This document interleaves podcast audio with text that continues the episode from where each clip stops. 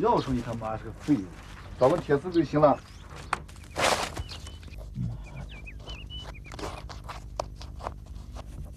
好，真他妈笨，给拿出来了吗？因盗窃、抢劫等罪而入狱的犯人白宝山，于1996年出狱之后，在北京、河北等地多次作案。为了抢夺枪支，他近乎疯狂地袭击军警人员，打死打伤多人。而且这只是他作恶的开端，未来的他还会将作案地点扩大到新疆，犯下在中国犯罪史上都实属罕见的惊天血案。今天我们就来继续看看这一部由该案进行改编的超高分刑侦剧《中国刑侦一号案》。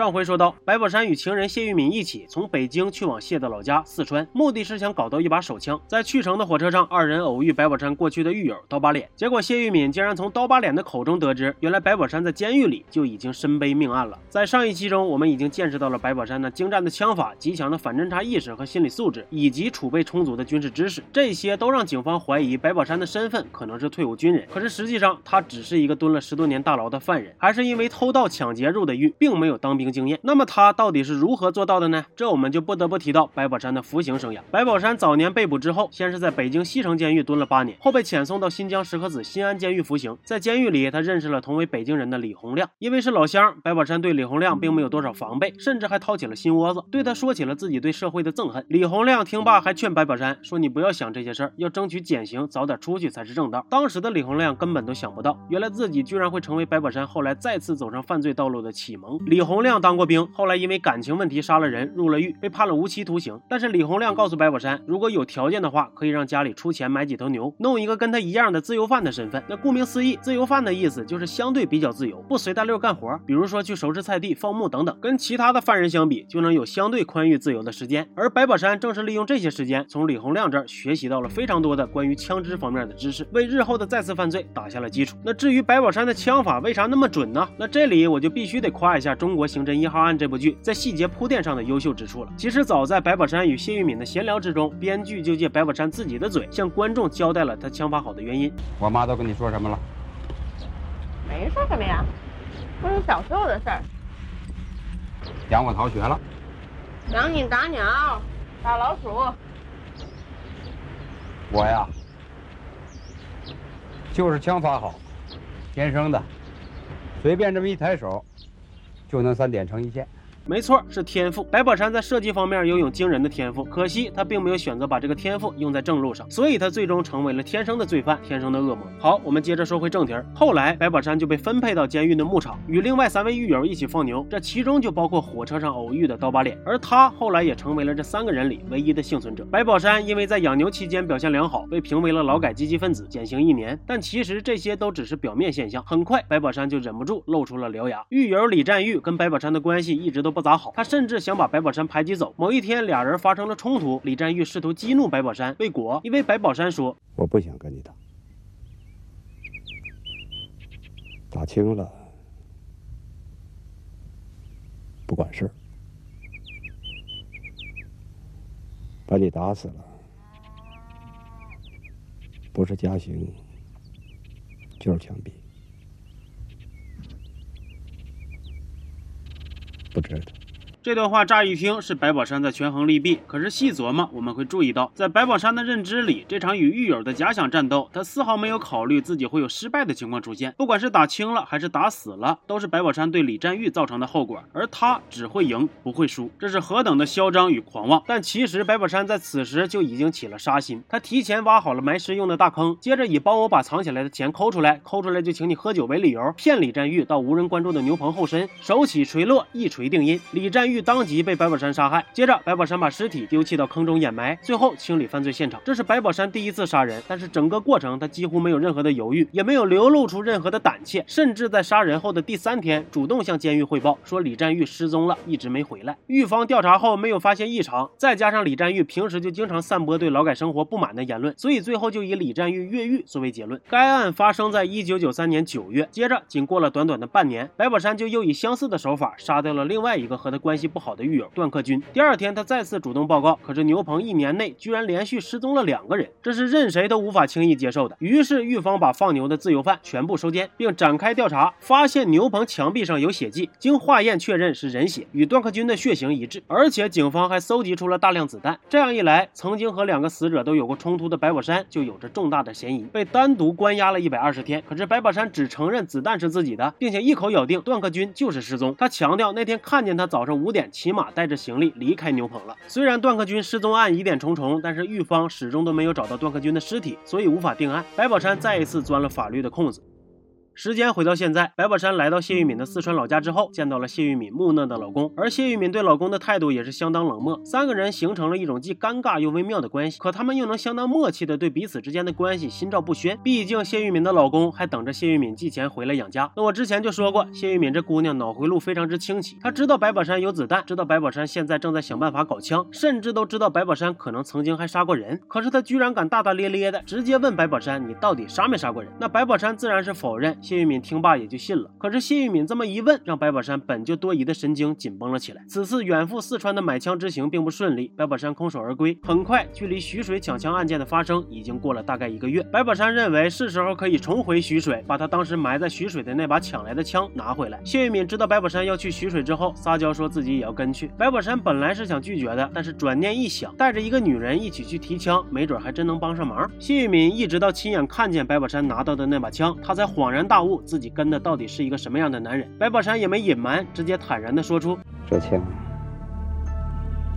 是拿人命换的，这把带刺刀的是我在北京抢的，这把短的是我从后边兵营抢的。”从这一刻起，谢玉敏的身份不再是蒙在鼓里的白宝山的笨蛋情人，他开始不得不一起踏上犯罪的道路，逐渐变成白宝山的同伙共犯，并且无法回头。拿到枪和子弹之后，二人打算坐火车回北京。白宝山把枪放在了谢玉敏身上，因为毕竟她是一个女人，不容易引起怀疑。接着，白宝山还逼她吃下安眠药，让她一直困不哈眼的，这样也就不担心她会露出啥马脚。最终，靠着工具人谢玉敏的帮忙，白宝山顺利的把枪支弹药带回了北京。而此时的谢玉敏根本不知道，他已经成成为了白宝山接下来的狩猎目标。只有彼此交换过秘密的两个人，才会拥有最稳固的关系。但假如只有一方有秘密，那知道了秘密的另一方就成为了世界上最危险的人。就像白宝山自己说的，他太警觉、太谨慎，而谢玉敏又知道的太多，这让他的心里毫无安全感。毕竟只有死人不会说话，所以白宝山再次挖起了坑，拿起了锤子，他想要除掉谢玉敏。打算动手的当天，白宝山带谢玉敏去饭店吃了好吃的，还买了雪糕。再不吃就吃不着了。一根也不给你，我全吃了。接着，他按计划把谢玉敏带到了树林里，但这一次，他藏在背后紧握锤子的手竟然也有些微微的颤抖。就在下手前的最后一刻，一直傻乎乎的谢玉敏似乎也突然意识到了什么。老山，你怎么不说话呀？你怎么了？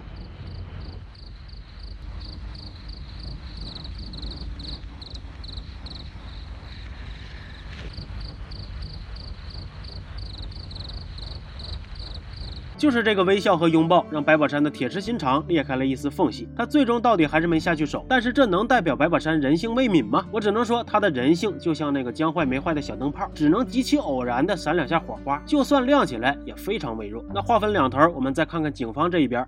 警方对于白宝山的调查和追捕没有一刻松懈。完了，大伙应该还记得上一期我曾经提到过，白宝山编过一次身份证号。警方对这个假身份证号进行分析，认为按常理来说，在短时间内逼一个人编身份证号，中间代表生日的那几位数极有可能是比较真实。所以警方推测，犯罪分子是年龄在三十五到四十二岁之间的男性，而且排查的时候尤其要注意一九五七年六月出生的。再配合上徐水案现场的调查结果，犯罪分子穿的是四十一码胶鞋，所以警方怀疑。凶手的身高应该是在一米七二左右，跟之前调查推断的一米七八不符。但其实呢，白宝山的脚是异于常人的小，与身高不成比例。正是身高判断这一点，为警方接下来的调查追捕带来了相当大的困难，走了不少的弯路。当然了，这个弯路确实也是难以避免的。警方的排查工作如火如荼的进行着。然而，由于这次排查的范围比较大，涉及到几十万户人家，当年的排查工作又都是从户籍卡查起，而且大家应该还记得，白宝山他从新疆回来之后就没上上户口啊，所以这个偶然的因素再一次让白宝山侥幸的逃脱了。但此时警方已经注意到，或许犯罪分子的抢枪行为不完全是出于报复社会，很有可能会把犯罪的目的转移到经济方面，比如抢银行之类的。这一点其实说对了，白宝山确实想要开始抢劫搞钱，只是此时的他还没有警方猜测的那么高明，因为此刻的他还处在学习阶段。白宝山看见电视广告里说河北省新集皮货市场生意火爆，于是前去调查踩点，结果发现广告仅为宣传效果，最终以实物为准，皮货市场并不是一个好的狩猎目标。随即他又盯上了石家庄南三条批发市场，但是最后依然没能成功实施抢劫计划。几次尝试行动，但是最终收手。接连的罪恶失败却并没有让白宝山乱了阵脚，他就像一只冬眠的野兽，不断的在内心盘算着，一直到一九九七年四月，随着春天来临，他也开始再一次的蠢蠢欲动。这一次，他盯上了北京德胜门烟酒批发市场。虽然市场看起来不大，但是在五一节假日前后的交易额非常惊人。经过几天观察踩点，白宝山盯上了市场上两家做烟草生意的大户，每天进出的烟款都在二三十万以上。四月二十六号，白宝山终于觉得作案时机成熟了，可以动手了。结果就在当天，一家为了安全起见改成了支票结账，而另一家当天因为煤气中毒住院了，根本就没开门。那冥冥之中，两家逃过一劫。可是箭在弦上不得不发，白宝山只好临时改变主意，他将枪口对准了另一个无辜的女人。你干啥呀？把包给我，给我。遇害女人是一家小烟摊的店员，中枪之后抢救无效死亡，现场还有其他三人被打伤。白宝山当场抢走现金六万九千余元。光天化日之下，在人来人往的市场，明目张胆的抢劫杀人，凶手的歹毒与嚣张让所有人都觉得毛骨悚然。虽然这起抢劫案的发生形式看起来好像和之前的袭警抢枪案无关，但是从枪到子弹多方面调查都能证明这些案子是同一个凶手所为。而白宝山在案发之后依旧非常淡定，甚至还在回家的时候给谢玉敏买了新丝袜，然后大大方方。的说出了自己杀人抢劫的事儿。谢玉敏问他：“你为啥要杀人呢？”在我抢钱和逃跑的路上，谁要是阻拦我，我就把谁杀掉。这番话把白宝山毫无人性的一面展现得淋漓尽致。其实白宝山早在狱中的时候就说过相似的恐怖言论。政府这样对待我，我就是不服。要是判我二十年，我他妈出去就杀人，杀那些受法律保护的人。要是判我无期，我减刑出来，我杀不了成人，我就到幼儿园去杀孩子。能杀多少杀多少，直到杀不动为止。而且白宝山还跟谢玉敏说：“你要是老老实实跟着我，我不伤害你；但是你要是敢背叛我，我就去杀了你，还要去四川杀你全家。”此时的谢玉敏已经无路可退了，尽管他的心里也觉得那些遇害的人很无辜，可是他还是收下了白宝山给他的五千块，寄回了四川老家。抢来的七万块根本远远不足填满白宝山那日益膨胀的野心，而且他的心里也清楚，这次犯案之后，北京警方不可能再给他任何可乘之机了，所以他提出要带着谢玉敏去新疆。谢玉敏不想去，他想回老家看看家人，结果遭到白宝山的一顿毒打。最终彻底放弃了挣扎。白宝山骗家人说要带着谢玉敏回四川看看，接着二人便踏上了通往新疆的火车。那同学们一定会好奇，白宝山是如何把那么大的自动步枪带上火车的呢？其实他是先把步枪背身上，用大衣遮盖。而当时那个年代过安检的时候，只查行李不搜身，白宝山就这样过了第一关。但是其实北京五月份的天气穿那么厚的大衣，多少是有点奇怪的。所以白宝山等过了安检之后，又躲到了楼梯间，把枪装回包里，脱掉了大衣。从这一部分我们也能看出，中国刑侦一号。《案》这部剧在逻辑合理程度上做的还是非常用心的。在他们上了火车之后，又遇到了列车长要进行安全检查，需要打开行李。情急之下的白宝山和列车长发生了口角，谢玉敏极力的帮忙打圆场。此时，这个疯子已经偷偷握紧了包里的枪，似乎已经做好了要鱼死网破的准备。那恰巧就在这个时候，隔壁的车厢有人打架，把警务人员都吸引走了。于是白宝山再次逃过一劫。一九九七年五月十三号，二人到达新疆，但是白宝山要在新疆干一票大的这个计划，起初实施的并不算顺利。他早年在监狱听说石河子市花园镇有一个弹药库，所以他第一步来到花园镇，想补充手里的弹药。结果弹药库已经搬走了。接着他来到石户滩，找到了过去跟他关系非常好，甚至还有点崇拜他的狱友关天明。没错，白宝山自知想要搞大事情，单枪匹马绝对不行，所以想要吸纳一个可靠的帮手。但此时的他还不知道，关天明在未来会成为促使他最终落网的重要因素。白宝山告诉关天明，如果你想要赚大钱，你就跟着我。关天明几乎没有犹豫就答应了。三哥，嗯，你抽一支吧。我戒了，戒烟干什么呀？抽烟又不会耽误事儿。你不知道，抽烟会留下把柄。你在一个地方待的时间长了，要抽烟，就得把烟头扔下。包括你抽什么牌子，你的烟嘴有什么特征，这都会惹麻烦。这就是白宝山给关天明上的第一课。接下来的日子里，白宝山制定了比较详细的作案计划。他认为新疆做棉花生意的赚的都比较多，所以他拉着关天明不断的去各个棉花点踩点。又因为新疆地广人稀，所以白宝山又买了一辆摩托车。他甚至还在规划要给关天明也搞一把枪。所以目前的白宝山只有两个目标：一，继续踩点，为下一步抢劫棉花款做准备；二，看看有没有机会搞到枪支和子弹。原本白宝山以为自己在新疆搞枪肯定能比在北京容易一些，可实际上没有人能有永远幸运。他们。摸进农场武警营地，结果正巧赶上有犯人逃跑后可能潜伏在这一带，所以执勤兵力增加了，二人无法动手。接着他们又转移到奎屯，试图袭击哨兵抢枪，结果早早露出马脚，差点被当场抓获。晚上撤退的路上还碰上了公安局的警车，白宝山为了摆脱警方的盘问，朝天放了一枪，之后趁乱逃跑。按照白宝山的计划，抢劫之后，为了能逃避军队和警方的追击，钻石不携带交通工具，所以这次的落荒而逃让他们在大戈壁上行走了二十多个小时，来到了北野镇，打算搭乘班车。回到石斛滩，路过北野镇人工影响天气器材库的时候，他又心生一计。白宝山告诉关天明，他曾经从一个狱友的口中得知，那是一个武器库，而且白天没人值班，现在库门紧锁，没准就能搞到好东西。从五月到七月这两个多月的时间，白关二人几乎跑遍了周边大部分的兵团垦区，先后跑了五十多个棉花收购加工点。北野镇武器库，白宝山踩点了六次，他认为自己已经做好了充足的准备，但是实际上北野镇武器库已经早就被撤销了，里边根本没有他们想。要的白宝山打死了两条狗之后毫无收获，只能无功而返。结果在回城的路上，他们还杀了人。一个赶路的四川人，就是因为不小心看见白宝山背着枪，当即就被白宝山打死灭口，尸体就埋在了荒凉的戈壁滩下。武器库遭窃引起了警方的怀疑，虽然最终武器库也没丢啥东西，但是这次枪响确确实实引起了警方的重视。再加上之前也有警察在路上遇见了开枪的悍匪，新疆警方开始对持枪歹徒进行寻找和抓捕。芳草湖武警加岗，奎屯的哨兵也没摸成，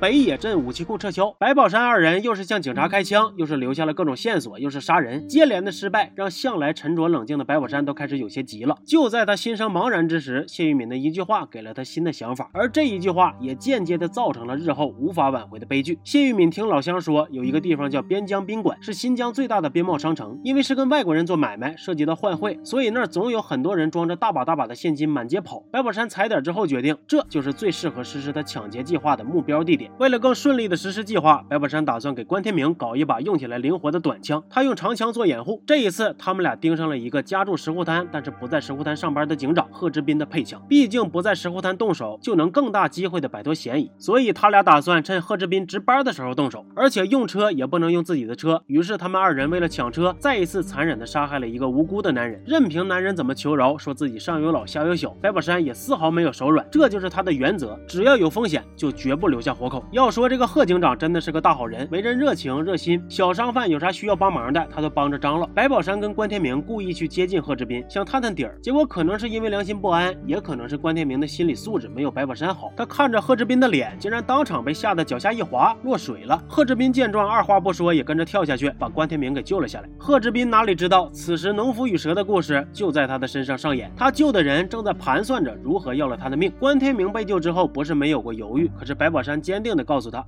人不为己。天诛地灭。为了咱们的好日子，何志斌必须上。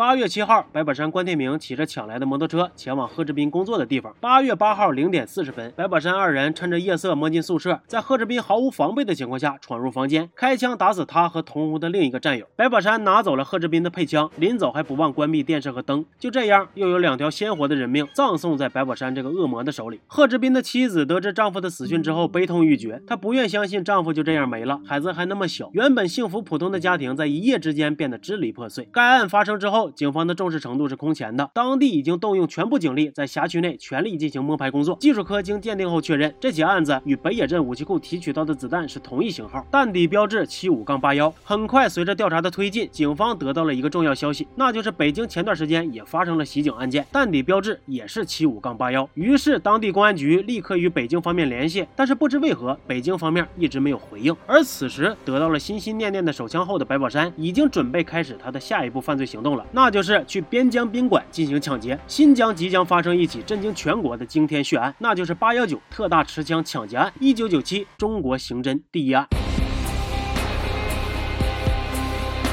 下期视频我会给大家继续详细讲述白宝山的滔天罪行，以及他最后到底是如何落网的，行吧？那么今天这期就先说到这儿。还是那句老话，希望大家能多多点赞、评论、收藏这那那这的，多给我一点填坑的动力。你们越热情，我就越有劲儿啊！千万别走开，精彩很快就回来，咱们下期见，好。